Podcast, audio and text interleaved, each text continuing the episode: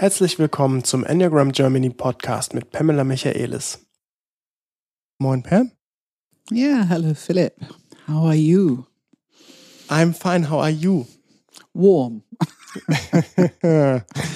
ja, ähm, wir sitzen hier in deiner.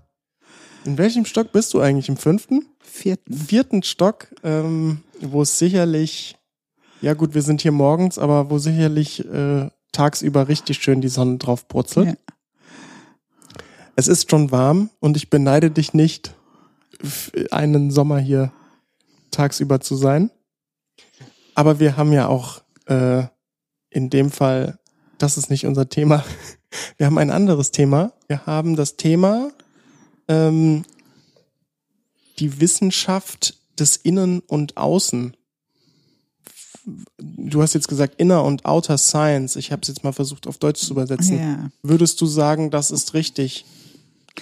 Also wenn ich es ganz einfach ausdrücke, Inner und Outer Science heißt, wie wirkt das, was wir von der Wissenschaft wissen, was ja meistens außen ist, meistens, ne? Neurophysiologie. Wie wirkt das in uns? Wie können wir das aufspüren, erfahren und nutzbar machen für uns? Und ich finde, es hilft sehr zu verstehen, zu wissen und zu verstehen, was die Wissenschaft über bestimmte Phänomene sagt, die wir dann durch Achtsamkeit, Praxis sozusagen aufspüren können, dass wir tatsächlich aus die ureigene Erfahrung sagen können, ach ja, stimmt.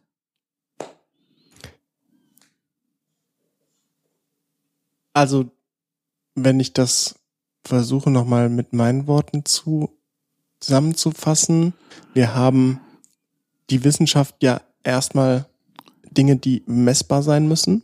Das würdest du jetzt erstmal als Outer Science sicherlich ähm, bestätigen. Es ist auf jeden Fall diese materialistische Science. Genau, und jedes Experiment funktioniert ja auch nur, wenn klare Dinge messbar sind. Also selbst äh, in einem psychologischen Test, äh, da haben wir natürlich schon auch viele genannt, ähm, werden Experimente ja so aufgebaut, dass zum Beispiel eine Person eine bestimmte Sache tut oder nicht Mhm. tut. Ja, beobachtbar, ne? Und ähm, das ist dann eben natürlich die Outer Science. Die Inner Science wäre ja in dem Fall, während die Person das tut oder nicht tut, könnte man wissen, wie sie sich genau fühlt oder warum sie etwas tut oder was sie denkt oder wie sie damit innerlich umgeht. Man könnte die zu, also ich meine, Inner Science gibt es ja auch schon. Also die Wissenschaft ist schon dabei, diese Innenwelt auch zu erforschen, Mhm, ja, um stimmt. Ergebnisse zu bringen. Das ist ja das, was mich total ähm, erfreut. Ähm, es gibt schon auch Wissenschaft, die zum Beispiel ähm, beweist, was passiert mit unserem Gehirn, wenn wir meditieren, was passiert passiert mit unserem Gehirn, wenn wir Dankbarkeit üben, wenn wir Liebe üben, wenn wir Mitgefühl üben. Es gibt Wissenschaft, was passiert mit unserem Herzzentrum, was für eine Megahertz, eine riesige, ich, ich habe gelesen, 5000 Megahertz Ausstrahlung fähig ist, also unser Herzzentrum. Also Wissens- Wissenschaft ist schon dran, sicherlich nicht im unbedingt Mainstream-Wissenschaft, aber Wissenschaft ist dran. Ich habe auch gerade vor ein paar Tagen ähm, etwas über Quantum Physics gelesen, wo die ganz langsam herantasten, dass eventuell, was die immer als, ähm, ja, wie nennen das, dass die sozusagen dieser Quantum-Aspekt, dass, dass, dass es diese unterschiedliche Perspektiven gibt, dass es diese unterschiedliche Qualitäten gibt für unterschiedliche Menschen, dass man das sozusagen als eine Art Gesamtbewusstheit oder Gesamtconsciousness ähm, Whole Consciousness haben die es genannt. Aber das ist das erste Mal, dass ich das Wort Consciousness gehört habe von Quantenphysiker. Hm. Ich kann leider nicht erinnern, was die eher wissenschaftliche Begriff war, bevor die Consciousness gesagt haben. Aber die haben gesagt, es könnte das sein, was andere als, ähm, als Consciousness bezeichnen. Hm. Interessant. Also die Wissenschaftler sind schon ein bisschen dran. Und ich bin mir leider ziemlich sicher, dass du wahrscheinlich keinen Link für mich hast oder ähnliches. Ich glaube ja. Yay! Ja, Bitte doch, schicken doch, mir. schicke ich dir, Ja, schicke ich dir. Das wäre doch, super. doch, doch, das habe ich noch nicht gelöscht. Und äh, dann machen wir es sogar in die Shownotes, wenn du ihn wirklich hast. Genau, genau. Ähm, Ja, wie schlagen wir mit diesem Thema die Brücke zum Enneagramm? Das war ja so ein bisschen auch dein Anliegen, dieses Thema reinzubringen. Was bringt uns das für Entwicklung? Wie geht man damit um und was hat das Enneagramm damit zu tun? Wenn wir Big Picture erstmal, ich versuche das Big Picture zu benennen, das Enneagramm ist wie Kartenmaterial, die wir benutzen können, um Orientierung zu bekommen, um einen Weg zu finden. Erstmal für uns, uns zu erkennen. Einfach unser Enneagramm-Stil ist das erste große, unsere Lebensstrategie. Dann kommen Worte wie Leidenschaft. Leidenschaft hat etwas mehr Energie, die wir nur innerlich aufspüren können. Da bewegen wir uns schon ein bisschen in diesen Innenleben, Innenbereich. Was passiert da? Was ist die neurophysiologische Phänomen, dass ich, zum Beispiel als zwei, Stolz aufspüren kann? Oder Täuschung oder Wut oder Unersättlichkeit, was auch immer. Da geht es schon ein bisschen los, diese Entdeckungsreise, diese Innenwelt. Warum kann ich das? immer wieder und immer wieder. Und warum ausgerechnet ich als zwei stolz? Warum nicht alle anderen? Also ich finde, wenn man ein bisschen wissenschaftlich unterwegs ist, dann hat man so viele Fragen dazu. Also das Enneagramm liefert Material für Orientierung und gleichzeitig löst es Fragen in uns aus. Wie funktioniert das? Wie sind die Zusammenhänge? Und wenn wir, das ist so ein bisschen dieses Big Picture. Und wenn wir dann noch die drei Zentren dazu nehmen und mit der Zeit erkennen, wie unterschiedlich diese Intelligenzen sind von Kopf, von Herz, von Bauch, und wir können anfangen zu erkennen, das muss Sinn machen. Es muss für uns Menschen, das heißt auch für die Evolution, Sinn machen, dass wir diese drei so radikal unterschiedliche Intelligenzen haben zur Verfügung und wir sind an einem Punkt, wo wir anfangen zu erkennen, dass es das überhaupt gibt. Unsere Eltern hatten dazu keine Chance, außer diese ganz wenige, die vielleicht schon das Enneagramm kannten, Generation Ichatz und Naranja und so weiter. Wir haben jetzt diese Möglichkeit, diese Landkarte zu benutzen für Orientierung, diese drei Intelligenzen zu differenzieren zu lernen, wie wir sie aktivieren können. Und da hört man schon, das ist diese beobachtbar, messbar wird zu innerer Arbeit. Das ist, warum ich es so wichtig finde. Diese, diese Outer Science und Inner Science, also äußere, messbare Wissenschaft und innere, beobachtbare, erfahrbare, wiederholbare. Wie Phänomene. Wie findest du das, ähm, dass das sichtbar ist? Das Äußere, also die äußere Wissenschaft im Kontext des Enneagramms aus der Erfahrung, die du in deinen Seminaren oder so gemacht hast. Also was ist sozusagen, weil es ist ja eigentlich sehr viel innere Wissenschaft sozusagen, dieses Enneagramm. Aber was wäre die äußere Wissenschaft? Meinst du damit zum Beispiel diese Landkarte, die Leidenschaften?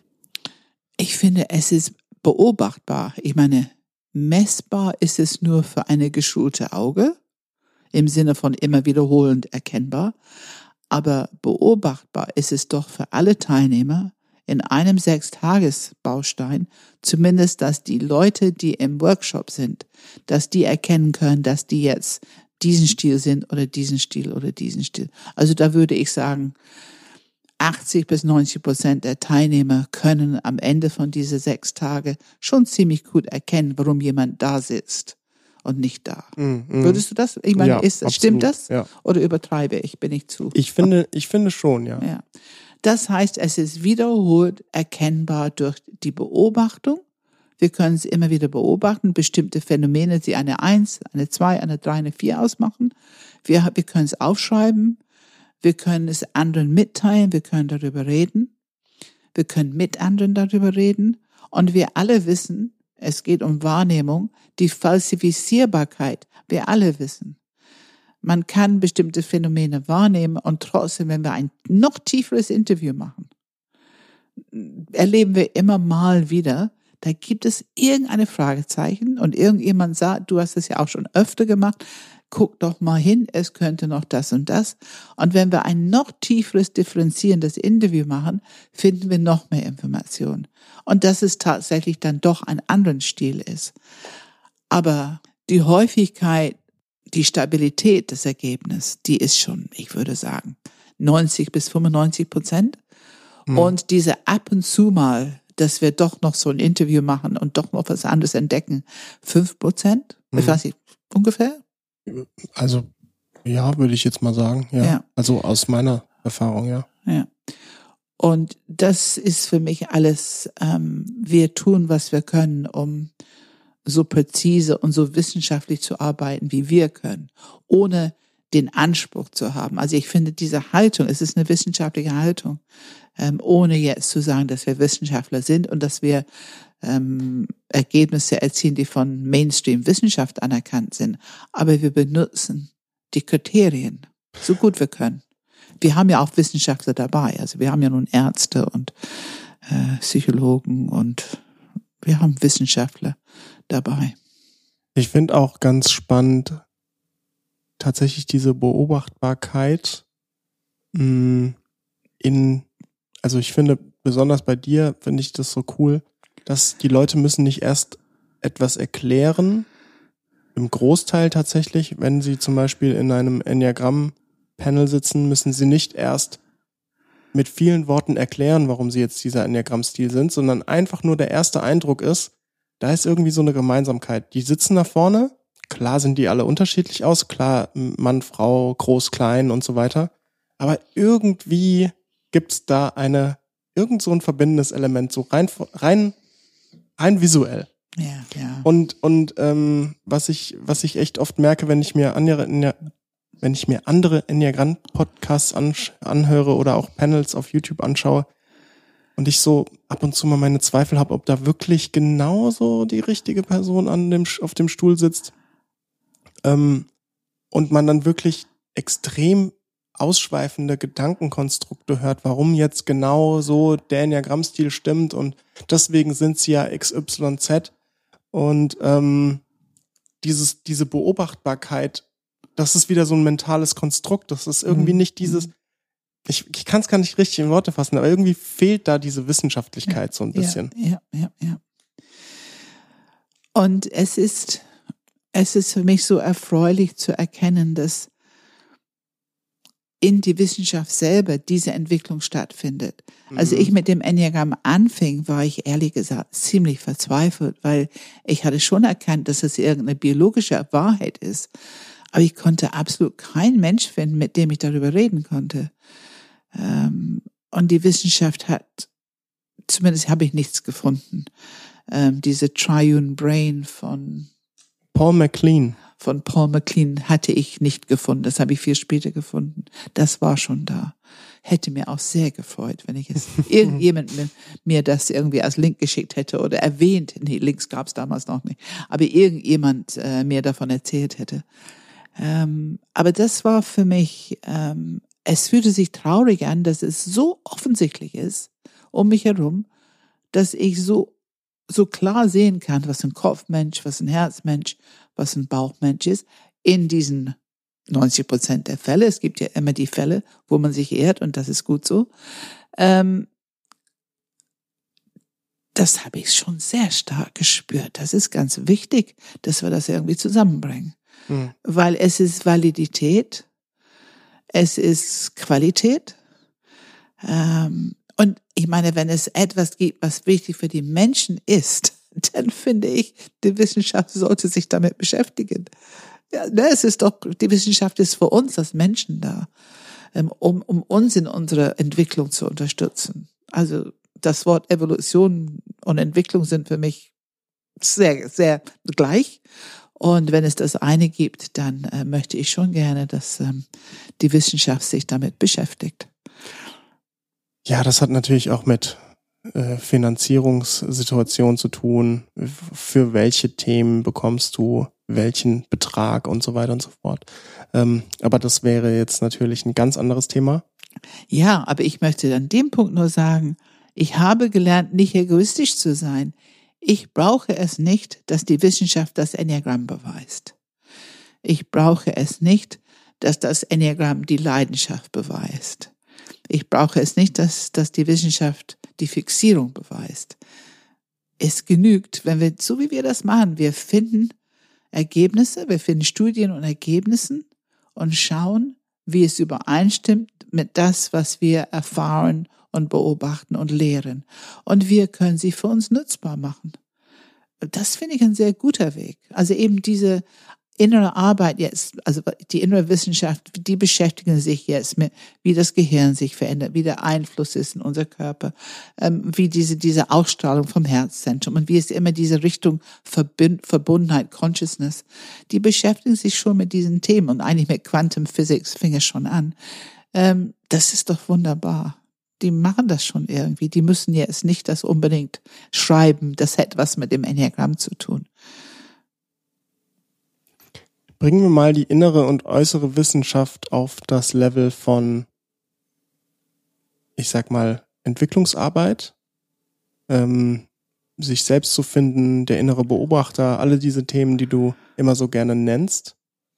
Und auf eine gewisse Art und Weise brauchen wir ja beides. Also natürlich, wir brauchen die Lehre sozusagen, die Theorie, die irgendwo in Büchern steht und komischerweise ja auf Leute zutrifft und, ähm, und dann die innere Erfahrung, die letztendlich einem sagt, oh, da steht dieses Wort Täuschung zum Beispiel bei der drei und plötzlich weiß ich genau, was damit gemeint ist, innerlich. Ja. Aber trotzdem. Es ist faszinierend. Ja, ne? es ist unglaublich. Es aber, ist unglaublich, aber es ist trotzdem ja, ja die, die bleibt irgendwie so der Rest, wo, wo man auf einer Ebene ist, gerade diese innere Arbeit, also innere Wissenschaft für mich selbst, was würde das bedeuten? Also ich bin mit dem Enneagramm unterwegs. Ich bin interessiert an meinem Enneagrammstil, an der Entwicklung, was auch immer. Und ähm, wie kann ich diesen Unterschied zwischen äußerer Wissenschaft und innerer Wissenschaft für mich selbst nutzen? Ein sehr guter Punkt. Lass uns mal definieren. Also innere Wissenschaft für mich selber ist, da würde ich sagen, wir sprechen hier über meine innere, erfahrbare Realität. Es ist meine Wahrheit, weil ich es erlebe. Mhm. Das ist für mich die Definition. Ich überlege, erfahrbar, spürbar und veränderbar, weil ich bekomme dann durch Praxis die Möglichkeit zu erfahren, wie ich etwas erstmal beobachte, erfahre, erkenne in mir, eine bestimmte Erfahrung, zum Beispiel der Stolz bläst sich gerade auf, dann habe ich eine Praxis, die ich machen kann. Und wenn ich die Praxis mache, kann ich spüren, was da passiert. Das Wort Transformation wird so real, wie es nur sein kann, weil ich spüre, wie die Energie sich verändert, wie es eine andere Qualität hat, wie es zur Ruhe kommt, in Balance kommt, sich ausdehnt, warm wird und dieses Gefühl von Space und, und, und so in einem ganz tiefen Kontakt mit mir sein. Und es ist wunderschön. Es ist natürlich Liebe. Diese innere Verbindung mit sich selber, eine tiefe innere Verbindung mit sich selber, die transparent und frei ist, die nicht durch Kontraktionen und Gedanken, Geschichten und so weiter irgendwie ähm, in eine bestimmte Form festgehalten wird. Wenn es wirklich offen und frei fließend ist, das ist, it's, it's wonderful. Ähm, und das ist die innere. Und um dahin zu kommen, habe ich gebraucht, haben wir, brauchen wir alle Kopfzentrum, Information, Kartenmaterial, die Anwendung erstmal des, des, des Ratio, also ich lese etwas, es gibt neun Enneagrammstile. Wenn ich damit anfange, na so ein Quatsch, das kann doch gar nicht sein, werde ich wahrscheinlich nicht sehr viel davon profitieren. Aber wenn ich reagiere mir, das ist ja spannend. Was heißt das denn überhaupt?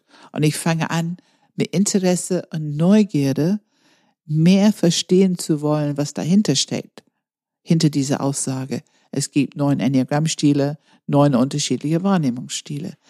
Wenn ich die Neugierde habe und Interesse, mich da, die Zeit nehme, mich damit beschäftige, dann nutze ich erstmal mein Kopfzentrum um einen Zugang zu finden. Oder wie Richard Rohr sagt, Dosenöffner. Er sagt, das Enneagramm ist ein wunderbarer Dosenöffner für die innere Arbeit. Ähm, und, und, und ich brauche die Information, weil mein Kopfzentrum ist so besetzt mit den Themen von meiner Grundlebensstrategie und von meiner Fixierung. Ich muss erstmal ein bisschen Licht da reinbekommen. Und Neugierde, Interesse, Verständnis suchend. Wir haben sogar was auf der Webseite, da habe ich früher ganze Artikel dazu geschrieben, weil ich erkannte, wie wichtig Neugierde ist in unserem Leben für eine Entwicklung. Mhm. Wie wichtig diese dieses tiefe Verstehen wollen, das, das, das kommt, ich meine, es kommt aus einem kleinen C, wenn du, wenn du irgendwann ein bisschen länger unterwegs bist. Man will immer tiefer verstehen. Und dieses Verständnis ist für mich immer wo der Ratio, diese Kopfzentrum, es kriegt eine Verbindung zum Herzzentrum. Es gibt dieses, ach so, Erfahrung. Und um diesen Weg anzufangen, brauchen wir, was ich äußere Wissenschaft nenne, also zumindest die Ergebnisse, die Informationen, die wir bekommen können. Hat mir immer sehr geholfen. Immer wieder und immer wieder, um jede Ecke eigentlich.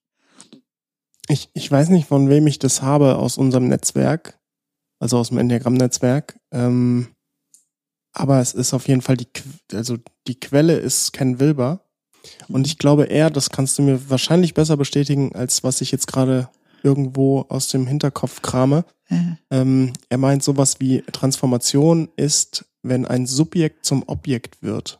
Ja, was ja. bedeutet so viel wie, wenn das, was ich subjektiv erlebe, ja. plötzlich objektiv betrachtbar ist im Kontext von, wie, ich sitze hier mit drei anderen, drei im Panel und die sagen genau das gleiche wie ich. okay. So, ähm, diese, dieses Objektivieren eines subjektiven Zustandes sei Transformation. Ich weiß nicht, ob du dieses äh, Zitat kennst, aber das. Ich kenne diesen Zitat. Ich weiß nicht so viel, was dahinter. Ich, ich habe nicht den Kontext, wie Ken Wilber es benutzt hat. Aber wenn du das so sagst, spüre ich sofort dieses Es wird zur Realität. Man hm. hört Worte, so wie du sagst, ist Täuschung ähm, ich, ich finde immer so dieses Bild, wenn wir ein Achterpanel haben und wir dieses Wort benutzen, Rache. Und wir wissen am Anfang, nein, und ich nicht und niemals und so weiter und so fort. Und wenn in dieses der Flamme zündet im Panel, und die anfangen Spaß zu bekommen, sich gegenseitig zu erzählen, was sie da alles so gemacht haben mit leicht sadistischen Lustgefühlen und so weiter und so fort.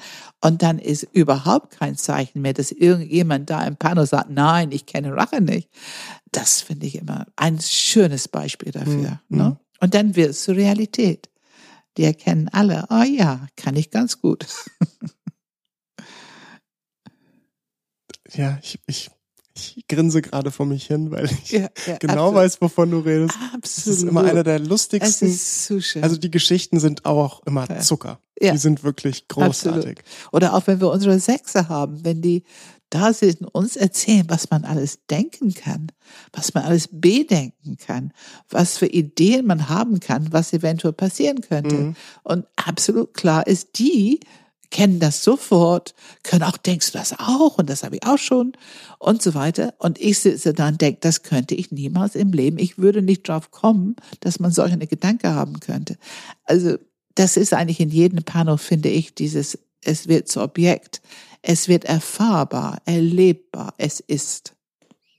Ja, es ist aber eigentlich ja schon auch spannend, wenn wir über innere, äußere Wissenschaft sprechen und das ins, in, im Kontext des Enneagramms stellen, dass es ja eigentlich erstmal das Wort Wissenschaft fast schon deplatziert sich anfühlt.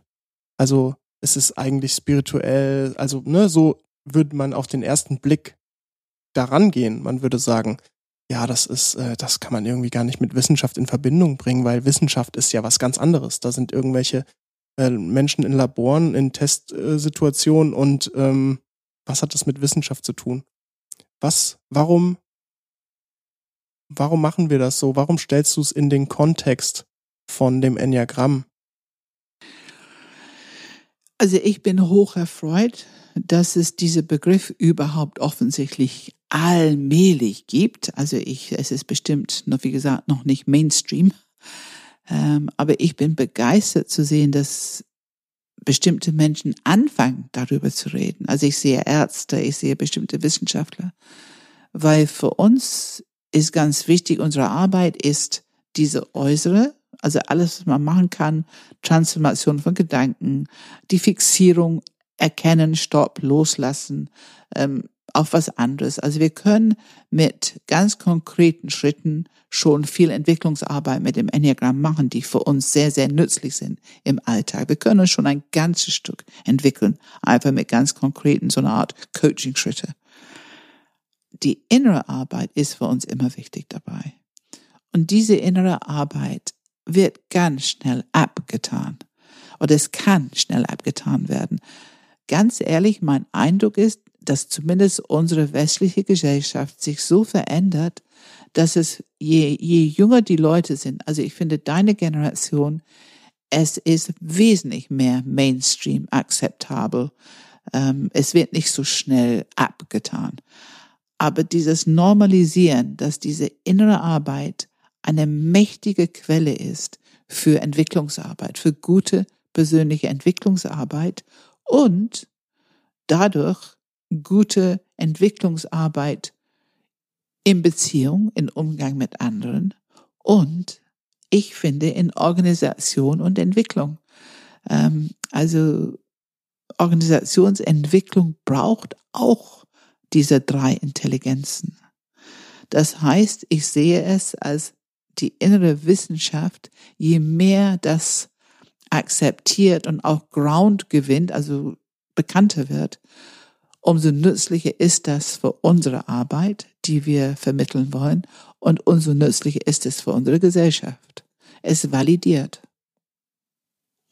Kannst du dir vorstellen, dass, also so ist es natürlich oft, nehmen wir mal dieses Thema Coaching. Es kommen äh, Menschen, die Trainer, Coaches, was auch immer sind, die ähm, manche Dinge quasi nur aus Büchern lernen oder mal eine Ausbildung machen, aber Natürlich. wo die, wo die innere Arbeit keine große Rolle spielt im Vergleich zur Methodik. Absolut, ähm, das gibt kannst, es. Nee, klar, das gibt's. Ja, ja. Oder auch zum Beispiel in der Psychologie, also wie viele Psychologen äh, sitzen da, sage ich jetzt mal, wie Sigmund Freud und analysieren dich, aber haben selbst nicht ihre Arbeit gemacht. Das ist leider ja auch oft genug passiert oder passiert. Ähm, kannst du dir vorstellen, dass es so ist, dass eine Person genauso viel Potenzial entwickelt, beziehungsweise genauso kompetent sein kann als Coach, als was auch immer, wenn die innere Arbeit nicht gut gemacht wurde? Also ich möchte nicht bewerten, ne? weil ich glaube schon, dass es sehr viele verschiedene Felder von Coaching gibt und jedes Feld wird sein Potenzial entwickeln und auch irgendwie hilfreich sein. Ähm, Es ist schwierig, die Frage zu beantworten. Ich will sie noch ein bisschen auf, weil ja. zum Beispiel so jemand wie, ein, wie auch ein Lehrer, ne, der so ja, erzieherische ja, Sachen hat, das ist ja auch, wenn man, wenn man nicht seine eigene Arbeit hat, also für, bei mir kommt so ein Gefühl hoch wie, äh, da ist man irgendwie unter seinem Potenzial, oder? Also auf jeden Fall ist es, es gibt schon tolle Lehrer, die nicht jetzt nicht, nicht unbedingt Therapie und eigene Arbeit gemacht haben. Ähm, ich glaube zutiefst, dass dieses viel mehr sich entfalten kann durch die innere Arbeit. Ähm, und zu gegebener Zeit, zu gegebener Situation ähm, wird das auch passieren, wenn es, wenn es auf dem Weg ist für einem. Ähm, wir wissen, dass unsere Gesellschaft voll mit Menschen von sehr unterschiedlicher emotionaler Reife sehr unterschiedliche kognitive Reife und auch sehr unterschiedliche ähm, energetische, physische, äh, wie soll ich sagen, Umgang mit Macht und Gewalt und so weiter Reife. Wir wissen, dass unsere Gesellschaft voll mit sehr unterschiedlichen Menschen, unterschiedliche Reife, auch unterschiedliches Bewusstsein. Ähm, und je nach deinem Level kannst du immer davon profitieren, wenn du ein bisschen mit dir selber reflektieren und auch innere Arbeit machst. Du kannst dich immer weiterentwickeln. Es gibt ja kein Fertigsein. Äh, Evolution geht immer weiter, Gott sei Dank. Leben geht weiter. Ähm, insofern möchte ich es nicht bewerten. Ich möchte aber die Realität benennen, dass da einiges nicht, also du kannst nicht Menschen lehren, trainieren, begleiten auf ein höheres Level, als du selber hast. Hm. Dann machen die es alleine weiter oder die finden jemand anders oder, ja. Ich würde nie sagen, dass die Menschen nicht weitergehen können. Weil das ist so individuell. Jeder geht sein Stück Weg, würde ich sagen. Aber ich finde es gut. Es, es ist eigentlich eine großartige Gabe für einen Lehrer. Großartig. Auch eine großartige Gabe für Führungskräfte. Wenn ich erkennen kann, hier ist jemand, der weitergehen kann zu einem bestimmtes Thema und ich habe diese Kompetenz nicht oder ich kann es nicht. Es ist wichtig, dass diese Person jetzt einen anderen Stück Weg findet. Ein andere Führungs, vielleicht eine andere Abteilung oder eine andere Team oder eine andere Aufgabe oder einen anderen Lehrer, Trainer. Das finde ich großartig, ein richtig schöner Kompetenz, wenn wir so sicher sitzen können mit unserer Arbeit, die wir machen, dass wir das wirklich gut machen können. Mhm. Also ich habe es für mich, ob ich es tue, aber ich habe es auf jeden Fall für mich als hier drin als ähm, wichtiger Aspekt. Ich ähm, bringe die Konversation mal auf ein weiteres Thema, das in dem Kontext gut passt. Nämlich habe ich mal wieder den Podcast Hidden Brain gehört, den ich glaube ich jetzt schon öfter erwähnt habe, der wirklich einfach, ich finde den einfach großartig. Ähm, auf jeden Fall gab es da eine Folge, die heißt One Head, Two Brains. Und dort wurde der Psychiater, Psychologe Ian Mc Ian McGil McGilchrist. Ian McGilchrist, okay. Äh, ein Zungensprecher, sagt das fünfmal hintereinander. Ähm, wurde interviewt. Er ist, äh, kommt, ich glaube, er ist Professor in Yale. Und ähm, warum ich ihn jetzt erwähne, ist, es war ein sehr interessante, er, er beschäftigt sich mit der, mit dem Unterschied der linken und rechten Gehirnhälfte. Und im allgemeinen Sprachgebrauch ist es ja so, dass die linke und rechte Gehirnhälfte damit verbunden wird mit, die eine ist die logische Seite des Gehirns und die andere ist die kreative Seite des Gehirns. Also die linke ist die logische und die rechte ist die kreative und deswegen sind ja Linkshänder meistens viel kreativer, weil sie irgendwie angeblich nur viel mehr die rechte Seite des Gehirns und so verwenden würden. Und solche Dinge äh, äh, sind pol popkulturell kann man fast schon sagen, ähm, äh, äh, allgemeine Weisheiten. Und ich persönlich hatte diese Analogie noch nie großartig verwendet, weil ich irgendwie mich dann nicht so, ich fand die immer, mich, mich hat die nicht so angesprochen. Aber was mich extrem anspricht, ist das, was er sozusagen jetzt als neue Art dieser Denkweise ähm, herausgefunden hat oder bespricht. Und zwar grundsätzlich stimmt es auf jeden Fall, dass das Gehirn asymmetrisch aufgebaut ist, also dass es quasi eine linke und rechte Gehirnhälfte gibt, beziehungsweise dass es kleine Unterscheidungen gibt in der Art, wie sie getrennt sind. Aber beide sind in allen Bereichen involviert. Also es gibt quasi nichts, was du tust, was nicht beide Gehirnhälften anspricht. Ähm, aber die Art, wie sie es tun, ist unterschiedlich. Und er hat jetzt quasi gesagt, das neue Verständnis von der linken und rechten Gehirnhälfte ist zu sagen, dass es zwei Arten gibt, wie man ähm, Situationen betrachten kann, nämlich die linke Gehirnhälfte wäre für die Details und die rechte Gehirnhälfte wäre für das Big Picture, also für das große Ganze, einmal die Metaebene. Und das spricht mich extrem an, weil ähm, er sagt quasi, wenn man das große Ganze nicht sehen kann, dann kannst du eigentlich gar nicht wirklich erkennen, was du tust. Aber wenn du nicht in die, in die Details reingehst, dann kannst du die letztendlich die Aufgaben an sich gar nicht so wirklich lösen oder gar nicht bearbeiten. Das heißt, es braucht natürlich beides. Und ähm, er hat dann wirklich sehr viele unterschiedliche Beispiele genannt, ja, wie, wie Detail und die rechte Gehirnhälfte beziehungsweise das große Ganze zusammenspielen. Also zum Beispiel, ähm, die linke Gehirnhälfte schaut sich einzelne Körperteile an und die rechte Gehirnhälfte schaut sich den gesamten Körper an. Ähm, die linke Gehirnhälfte analysiert Daten im Detail und die rechte Gehirnhälfte versteht die Daten. Ähm, die linke ist dazu zum Beispiel, dass sie die Worte in einem, in der Poesie, in einem, äh, ja, in einem lyrischen Werk versteht und auch einzeln weiß, was diese Worte bedeuten. Aber die, das Verständnis für die Bedeutung der Worte insgesamt, die Sätze, das, was es ausdrückt, die tiefere Verbindung, versteht nur die rechte Gehirnhälfte. Und ähm, ja, also links auch wieder schwarz-weiß und rechts dann wieder die, die Schattierung zwischendrin.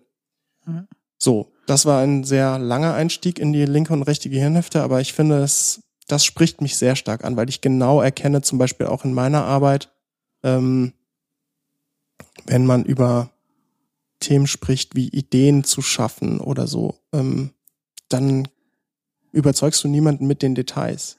Also die Details sind eigentlich irrelevant, wenn du mhm. über, mhm. über, auch über die Zukunft sprichst. Wo wollen wir hin? Was ist unsere Inspiration? Was ist die Begeisterung? Was füllt uns irgendwie aus? Dann ist das Detail eigentlich da, wo man sich verliert. Und mhm. das große Ganze ist das, wenn man das aus den Augen verliert, ich liebe das große Ganze. Ich finde auch die großen, wenn du, wenn man wirklich die großen Leute, finde ich, in der, in der Geschichte der Menschheit anschaut und die, und die, die, finde ich, die, die Fähigkeit, die sie eigentlich der Welt gebracht haben, ist, das große Ganze benennen und sehen zu können. Also, nehmen wir den, natürlich zwiespältig, aber grundsätzlich mal, nehmen wir mal Steve Jobs wieder als Beispiel. Er hat, ich glaube, er hat nie, fast nie über die Details gesprochen. Also ich kann mich nicht daran erinnern. Er spricht immer nur über das große Ganze. So. Mhm. Ähm, ja, also ich fand, finde das sehr interessant und jetzt interessiert mich natürlich, was sagst du dazu, Pam? Ja. Also es spricht mich sehr an. Ähm, ist natürlich, also meine allererste Gedanke ist, ah, die Wissenschaft hat sich wieder ein bisschen korrigiert. Das fasziniert mich, wie oft ich das nun in meinem Leben erlebt habe, dass etwas felsenfest behauptet wird von der Wissenschaft und dann etwas später von der Wissenschaft wieder um umgemodelt wird, so ein bisschen. Ähm, ich finde es eigentlich beruhigend, weil ich weiß, dass die weiterhin offen bleiben für Neues. Ja, ich, es spricht mich sehr an. Äh, bei mir kommt sofort differenzieren, präzisieren. Und das ist eine Aufgabe, die ich habe lernen müssen, wie du sehr gut weißt, Philipp. Ich auch, ich auch. Also auf den großen ganzen so Vision, wenn die Kreativität läuft, dann kann ich ja so idealistisch und begeistert und so weiter erzählen. Leute mitzunehmen, wenn die erstmal Interesse haben, wenn die erstmal irgendwo sagen, ja, okay, machen wir, da braucht man schon eine große Kompetenz für die richtige Details in der richtigen Menge, in der richtigen Prioritätsreihenfolge, ähm, um die verschiedenen Menschen mitzunehmen. Zum mhm. Beispiel, wir achten darauf, dass wir Kopf, Herz und Bauch mitnehmen, möglichst auch in diesem Podcast. Also ich versuche schon, ich bin es immer wieder ein bisschen bewusst. Aber wenn ich das große Picture, wenn ich jetzt wieder zurück zu unser Thema heute, also Wissenschaft, äußere und innere Wissenschaft. Wie ist die relevant für Enneagramm? Dann hoffe ich, dass dieser große Picture ist, weil es eben diese Entwicklung und Validieren und enorm viel tun kann für unser Ziel, es zu normalisieren, unsere Arbeit zu normalisieren und im Alltag für jedermann zu bringen. Es kann enorm viel dafür tun. Die Details, da haben wir dann schon drüber gesprochen. Ein bisschen, nicht sehr detailliert, aber was meinen wir mit Enneagramm-Stil und Fixierung und so weiter also es spricht mich sehr an und ich finde, es ist, da ist, das ist mächtig, das zu verstehen und auch ein bisschen Achtsamkeit dafür zu entwickeln. Wir sind natürlich von Natur aus wahrscheinlich ein bisschen mehr. Der eine Enneagramm-Stil achtet sehr auf Details. Ich komme ja gerade von ein vier Tage wunderschöner Auszeit an der, am See und ich war mit zwei Kopfmenschen zusammen, eine fünf und eine sieben. Und ich habe es erlebt. Sehr viel Details, Erklärungen, ähm, diese Art, so in die Welt unterwegs zu sein.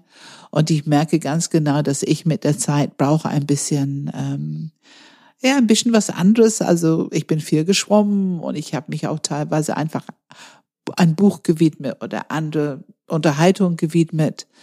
Ähm, es kann für mich langsam aber sicher ein Tick Overload bedeuten, wenn ich äh, sehr viel Information, Details, Erklärungen, Stories und so weiter höre. Ähm, ich habe da auch deutlich wieder gespürt, wie sehr ich persönlich inzwischen die Balance der Zentren einfach brauche. Ich, ich sorge ja selber dafür. Also es lohnt sich ja nun nicht. Ähm, dass ich, ich spreche nicht darüber öffentlich, aber ich merke, dass diese Balance der, der Zentren ist für mich wichtig und es ist für meine eigene Gesundheit wichtig, dass ich darauf achte. Ähm, und immer wieder zurück zu das, das Big Picture, also auch das große Ganzen.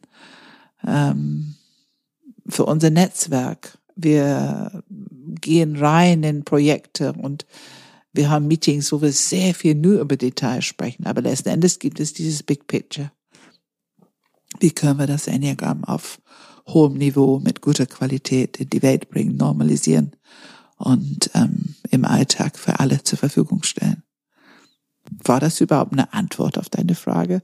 Oder habe ich mich schon verloren in Details? Nein, das war eine Antwort. Ähm, ich äh, ich habe auch tatsächlich gerade so einen Gedanken, während du gesprochen hast. Ähm, können wir auch mal gucken, ob wir den vielleicht rausschneiden, weil der vielleicht völlig abstrus ist. Aber ähm, wenn ich mir so dieses Enneagramm-Symbol anschaue, das gerade vor mir steht oder vor mir hängt ja. an, an deiner Wand und man jetzt nicht über Personen spricht, sozusagen fünf, sechs, sieben und da ja. genau Personen, ne, Details ja. im Kopf hat, sondern wirklich Big Picture, ähm, quasi Herzzentrum, Kopfzentrum, Bauchzentrum, habe ich so innerlich eine Vermutung, dass das Kopfzentrum tatsächlich ja eher den Details zugeordnet ist und auch ironischerweise auf der linken Seite des Enneagramms steht, linke Gehirnhälfte, das äh, Herzzentrum vielleicht eher dem Big Picture ähm, in, äh, quasi trägt und das Bauchzentrum natürlich, ähnlich wie beim Gesetz der Drei, dafür zuständig ist, beides in Verbindung zu bringen und nicht sich zu verlieren. Absolut. Zu erden, grounding und pragmatisch. Sehr gut, Philipp. Das gefällt mir. Das gefällt mir, deine Eingebung. ja. Gefällt ja. mir sehr gut. Es ist sehr, ich finde, präzise ausgedruckt und ich bin noch ganz schnell am Überprüfen Erfahrungen. Ähm also ich finde es eine sehr interessante Perspektive, weil wenn wir mit diesen inneren Zentren arbeiten, wir wissen, das ist eine ganz schöne Herausforderung, das Zentrum, was wir wenig nutzen, da durchzubrechen. Ja, ja, absolut. Also richtig ja. eine Herausforderung. Ja. Es kann sich eher sehr unangenehm anfühlen zuerst. Äh, da haben wir nicht unbedingt ganz groß Lust, das nochmal zu probieren und, und, und. Aber der Gewinn, was wir bekommen, wenn wir dabei bleiben und wirklich diesen Zugang zu drei Zentren integriert, miteinander gut funktionierend und gut ne, im, im Dialog miteinander, äh, der Gewinn ist riesig. Und das wäre dann sozusagen der Gewinn, wenn rechte und linke Hirnhälfte wahrscheinlich durch eine Erdungspraxis mit Akzeptanz gut hinzubekommen ist. Mhm. Also ich merke auch, ähm, wenn ich, ähm, das merke ich schon jetzt, also ich habe die Folge schon länger gehört und ähm, gehe mit diesem Gedanken schon länger ich, äh, durch die Welt und, und sehe tatsächlich, finde ich, für mich ganz gut, ah, hier sind die Details und da ist wieder Big Picture. Ja, also man braucht ja auch beides. Ich will das auch gar nicht bewerten. Ich hoffe, es kommt nicht sozusagen jetzt gerade irgendwie bewerten drüber, dass ich Details irgendwie schlechter finde oder was auch immer, sondern es ist natürlich beides hochgradig wichtig.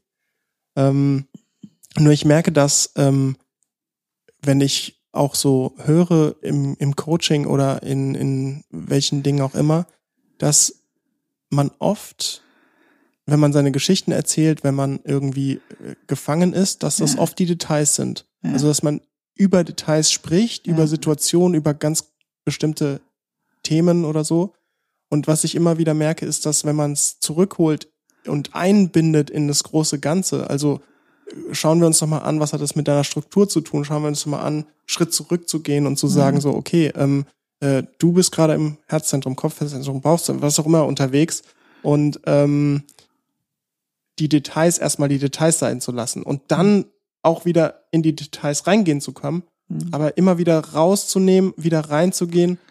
Ähm, ich merke auch zum Beispiel, wenn ich wütend bin, hat das immer, ist es immer ein Detailthema. Also dann ja. ist es ein bestimmter Aspekt, ja. der mich wütend macht. So. Ja. Und ich finde es sehr wichtig, was du gerade gesagt hast, dass ähm, wir die Aufgabe haben oder wir, das ist ein ganz konkreter Art, wie wir andere unterstützen können. Wir können zum Beispiel Bauchmenschen sehr oft einladen, über andere Details zu denken, Fragen zu stellen. Das ist einfach unsere Unterstützung für die Bauchmenschen, weil die sind oft ein bisschen mehr schwarz-weiß als zum Beispiel Herz oder Kopf.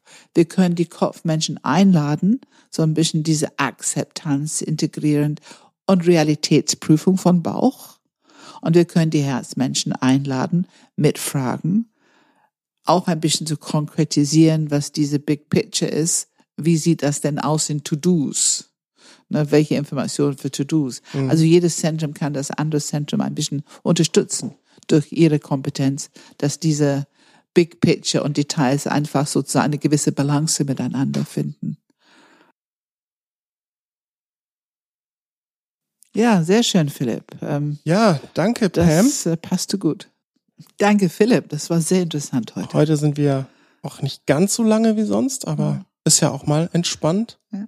Es ist der letzte Podcast gewesen unserer Sommerpause. Das heißt, im September geht es wieder zweiwöchentlich weiter.